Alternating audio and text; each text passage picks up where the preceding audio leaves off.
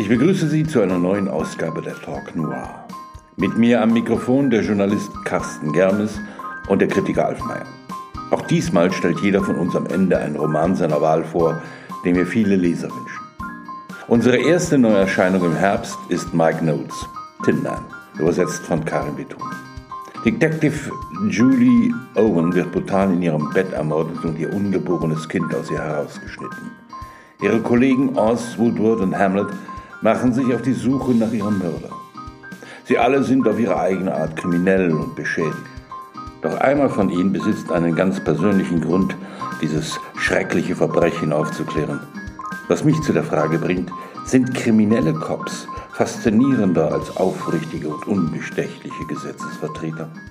Natürlich sind Polizisten dann frustriert. Das ist ja, das kommt ja auch bei den drei Polizisten, die hier diesen Mord äh, untersuchen und aufklären wollen, äh, ganz deutlich heraus. Und die reagieren trotzdem sehr unterschiedlich darauf. Das finde ich ja spannend. Man kann, man kann, wenn man so will, diese Grenze zwischen Gut und Böse sehen und sich überlegen, warum überschreite ich die? Die tun das ja bewusst. Das ist ja sozusagen auch etwas, wo sie sagen, ohne das geht es gar nicht. Äh, aber sie machen das sehr, sehr unterschiedlich. Der dritte, Dennis, ist ja schon fast ein regelkonformer Polizist. Also er ist auch hart und versucht, den harten Bullen zu machen, weil er sich das auch irgendwie beweisen will. Dann gibt es ja auch diese große Frage, wo ziehe ich die Grenze? Also wie böse darf ich wirklich sein? Geht es bis zur Selbstjustiz oder höre ich vorher auf? So ein bisschen tricksen oder schummeln gehört ja sowieso zum Leben. Warum soll das ein Polizist nicht machen? Und die schummeln halt auf einem sehr unterschiedlichen Niveau. Und das macht die unterschiedlichen Charaktere, die ja auch hier aus deren Perspektive ja auch berichtet wird oder erzählt wird, die machen das auch reizvoll zu lesen. Also das ist auch ein, ein, Element von Spannung. Ja, und mir hat wirklich gut gefallen an diesem Buch, wie der Autor uns sofort in die Handlung transportiert. Also wir fangen an mitten in einem Verhör. Sie haben äh, stundenlang einen Vergewaltiger vernommen, der nahe, fast nahe dran ist zu gestehen und dann im letzten Moment doch sagt, nein, ich will einen Rechtsanwalt. Und dann erleben wir die Reaktion von einem dieser drei Polizisten. Die Grenzüberschreitung ist erstmal nur ein Becher heißer Kaffee, der im Schoß dieses Vergewaltigers landet und einen Daumen, den er in die Rippen kriegt.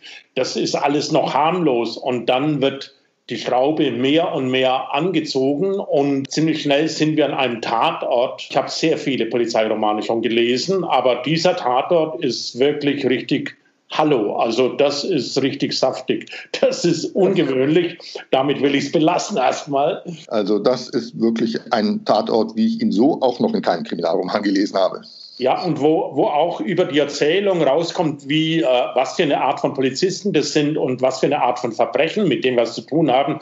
Also abgebrühte Polizisten stoßen an ihre Grenzen. Vor diesem Tatort ist eine Kotzlache, weil keiner aushält, das zu sehen. An diesem Tatort können Sie irgendwie nicht zur, zur Alltagsroutine übergehen, indem Sie sich abgehärtet dem stellen, sondern das ist halt eine Polizistin. Zeigt natürlich auch die Tatsache so, dass die berührbar sind, dass teilweise das, was, was ihr Leben beschädigt hat und wozu sie da zu unterschiedlichen Lösungen für sich gekommen sind, natürlich durch den Job passiert. Ja, und weil, weil sie das Opfer auch kennen, also unterschiedlich intensiv, aber sie kennen, sie wissen, wer da ermordet äh, worden ist. Das macht die Bilder, die ohnehin schrecklich sind, wahrscheinlich noch schrecklicher. man sieht das auch an einer Figur, die eher so eine Nebenfigur ist, der, der Boss, also der Vorgesetzte, Poliziste Jerry, der wie führende und leitende Polizisten ja gerne geschildert werden, sozusagen nach oben buckeln, nach unten ein bisschen treten. Das heißt, wenn er mit Vorgesetzten spricht, heißt es immer, ja, Sir, jawohl, Sir, wird gemacht, Sir. Und auch der überschreitet diese Grenze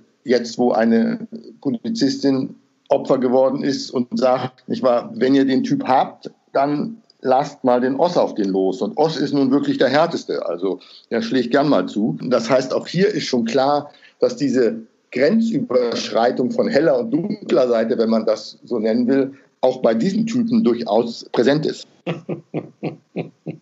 Also ich finde es sehr, ich finde das Buch sehr realitätstüchtig. Das hat nicht viel Überhöhung, es gibt nicht viel Symbolismus, wenn es den überhaupt gibt, diesen Bezug zum dem Blechmann aus dem Zauberer von Oz, ja, also dass die ein Herz aus Blech haben, äh, keine, keine richtigen Herzen mehr, aber das ist es auch fast schon an Poesie in diesem Buch. Also ich musste bei dem Buch auch dauernd dran denken, was zurzeit in den USA los ist auf den Straßen, die Diskussion mit Polizeigewalt.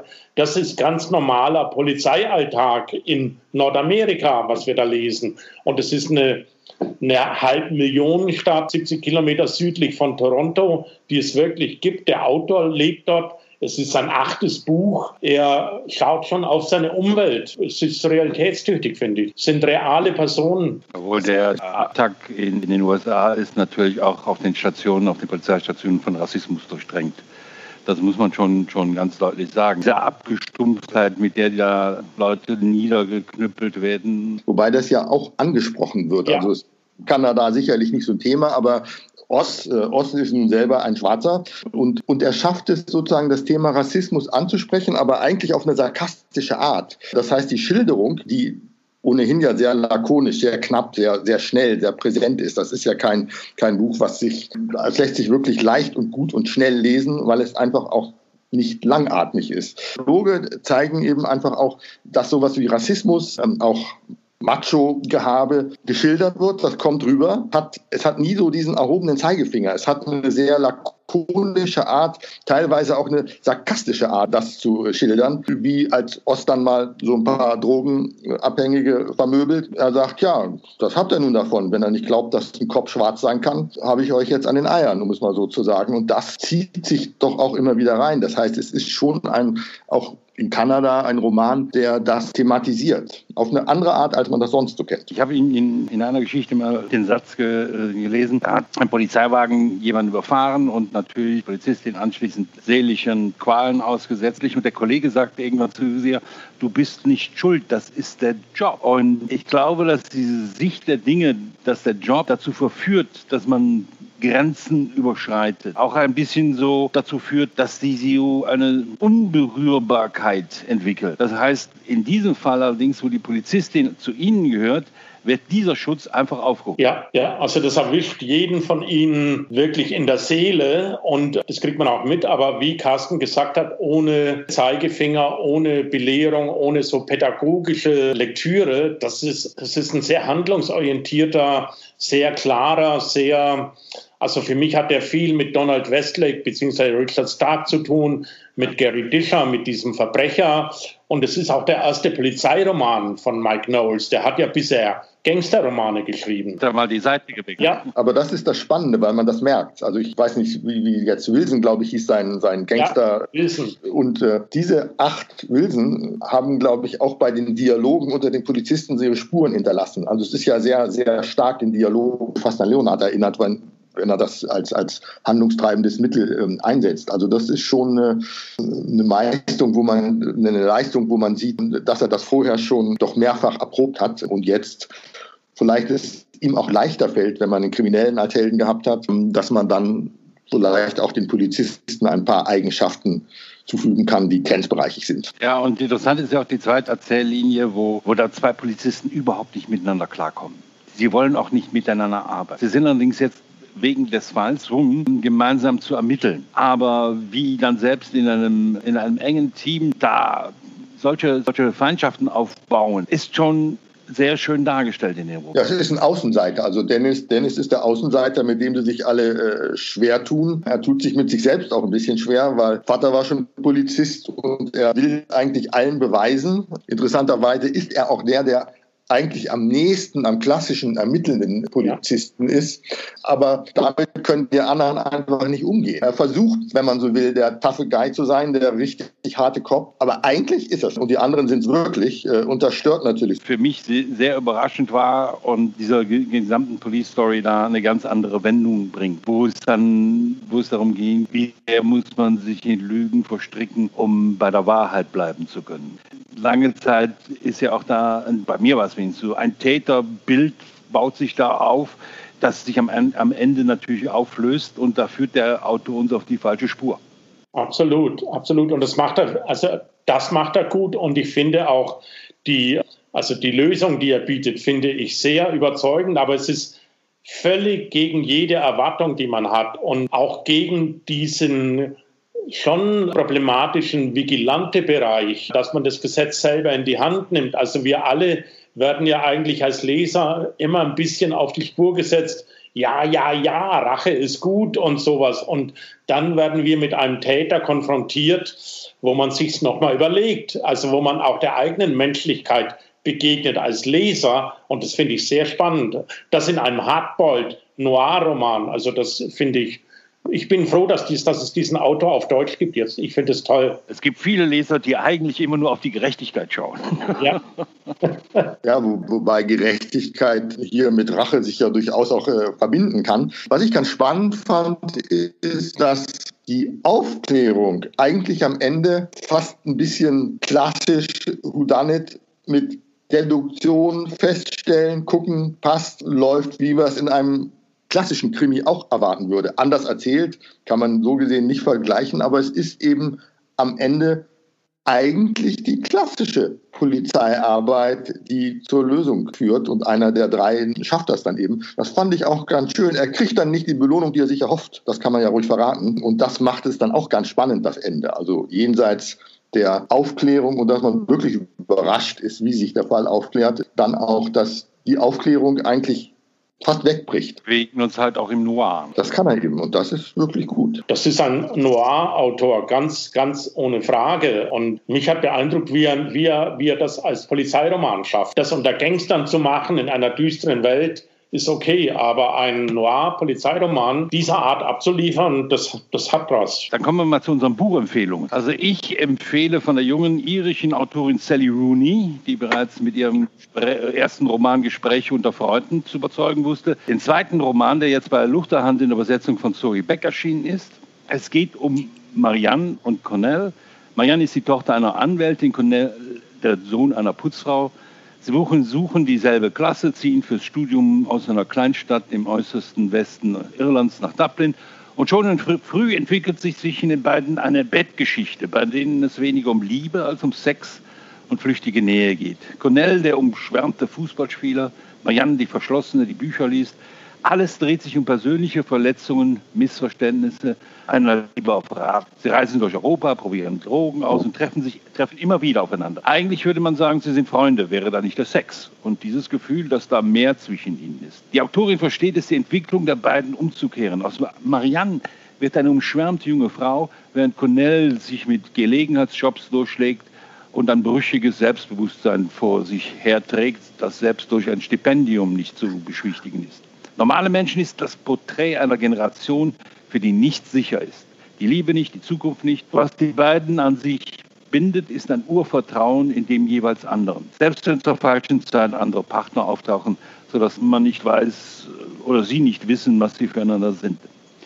Dabei vermeidet Runi es glücklicherweise, ein Psychodrama aufzuführen. Ihre Sprache ist frei von Melodram, von Pathos, ist schnörkellos und indem sie Raum lässt, ermöglicht sie es uns Lesern, sich Cornell und Marianne ungeschwingt anzunähern. Sie begehen Fehler, verletzen sich, suchen einen Ausweg in der Therapie oder in der Flucht einer gewalttätigen Beziehung. Alles bleibt von Anfang an in der Schwebe. Die Liebe ist und bleibt kompliziert, normal halt. Ich empfehle alles, was zu ihr gehört, von Sarah Sligar, erschienen bei Hansa Blau. Als ich, bevor ich das Buch angefangen habe, kannte ich den Originaltitel, den amerikanischen Take Me Apart. Nimm mich auseinander, zerreiße mich. Das hat mich für dieses Buch interessiert, bevor ich wusste, was überhaupt in diesem Buch passiert. Als ich das Buch dann angefangen habe, habe ich auf den ersten äh, 20 Seiten war ich hin und her gerissen, weil der Anfang ist wirklich furios. Es ist wie ein Avatar. Man betritt eine neue Welt und lernt die Welt, diese neue Welt durch die Augen der Hauptperson kennen. Das ist der Anflug nach Kalifornien. Die, Haupt, die Hauptfigur stellt sich vor, wie es wäre, wenn das Flugzeug abstürzt. Wie, äh, er stellt sich nochmal vor, wie es wäre, wenn sie tot wäre. Er erinnert sich an eine Party in New York, an ihre Abschiedsparty, wo sie den Drang hatte, aus dem Fenster zu springen. Also wir kriegen auf den ersten Seiten schon mit, der Abgrund wartet, der Abgrund wartet. Und das ist eine Geschichte, von der ich erst gedacht habe, oh, ist konventionell, kenne ich schon. Also zwei Zeitebenen, Tagebücher von früher, eine Person, der man auf das, deren Schicksal man auf, auf die Schliche kommen will und eine Hauptfigur von heute. Aber es ist wirklich ganz toll gemacht und ganz ökonomisch und irgendwie ganz neu geschrieben. Das ist ein Debütroman. Es geht um Kunst, also eine, eine heutige, äh, eine heutige Kunstsachverständige sollte Nachlass einer berühmten Fotografin ordnen und sichten und deren Geheimnis lösen. Also diese Frau hat sich selber erschossen oder ist ermordet worden, was immer. Es geht um ein Geheimnis äh, dieser Frau und gleichzeitig um diese junge Frau, die aus New York weg musste, weil sie in einem MeToo-Skandal vermittelt war. Also Gewalt gegen Frauen, Gewalt und Kunst, Schmerz und Kunst, Kunst, die wehtun, Kunst muss wehtun, all diese Konnotationen, die ja, unsere Suche nach Echtheit. Ich empfehle von Ingo Schulze die rechtschaffenden Mörder. Das ist im Frühjahr bei äh, Fischer erschienen und war, glaube ich, sogar für den äh, Preis vorgeschlagen. Mit ist äh, ähm, ein wirklich gutes Buch. Ist zwar kein Kriminalroman, weil Ingo Schulze bekanntermaßen kein Krimischriftsteller ist, obwohl er selber ja auch immer wieder, sagen wir mal, in seinen Romanen Fährten auslegt und Verwirrungen einbringt, die durchaus am Ende dann ganz woanders äh, herauskommen, als man als Leser erwartet. Was ich an diesem Buch spannend finde, ist, dass er einen Helden hat, einen Antiquar, der im Leseland DDR eine Größe war. Ein Intellektueller, jemanden, wo man sich getroffen hat, ein Oppositioneller, wo man auch Bücher bekommen hat, die man in der DDR sonst nicht so bekommen hat. Das ist das Schöne beim Antiquariat, dass man da gelegentlich findet, äh, was man nicht gefunden hat. Und dieser Antiquar wird auf einmal Pegida-Anhänger, ein Rechter. Wie kann das sein? Wie kann jemand, wie kann ein Büchermensch sich so ändern. Und äh, die Geschichte wird in drei Teilen, wenn man so will, erzählt. Der erste fängt fast ein bisschen an, das ist ganz anders als die beiden, die wir jetzt hier schon vorher gehört haben. Der erste Satz allein schon zeigt, im Dresdner Stadtteil Blasewitz lebte einst ein Antiquar, der wegen seiner Bücher, seiner Kenntnisse und seiner geringen Neigung, sich von den Erwartungen seiner Zeit beeindrucken zu lassen, einen unvergleichlichen Ruf genoss. Und in dem Stil geht es im ersten Teil wirklich weiter. Man kriegt diese Geschichte von diesem Paulini. Wer der Ich-Erzähler ist, bleibt unklar. Das kommt dann im zweiten Teil. Da gibt es nämlich einen Schriftsteller, Schulze, das ist jetzt nicht Ingo Schulze, sondern dieser Schriftsteller hat ein T. Und da verschiebt sich die Geschichte. Da verschiebt sich die Geschichte auf einmal in eine Liebesgeschichte. Wir haben eine Frau, Lisa, die mit Paulini zusammenlebt, von dem anderen aber begehrt wird. Und am Ende ja, gibt es zwei Tote. Und im dritten Teil erzählt dann die Lektorin. Die Lektorin des Schriftstellers Schulze. Da kommt dann fast ein bisschen das Krimi-Element rein, nicht wahr? War Schulze der Täter oder nicht? Und das Spannende an der Geschichte ist eben wirklich, dass diese Täuschung gut beschrieben wird, nicht wahr? Wie kann es sein, dass ein Mensch sich so ändert? Nachdem die Wende kam, die Mauer fiel, haben die Leute Paulini nicht mehr besucht, Bücher zu suchen und Bücher zu kaufen, sondern sie sind gekommen, um Bücher zu verkaufen. Keiner wollte mehr lesen.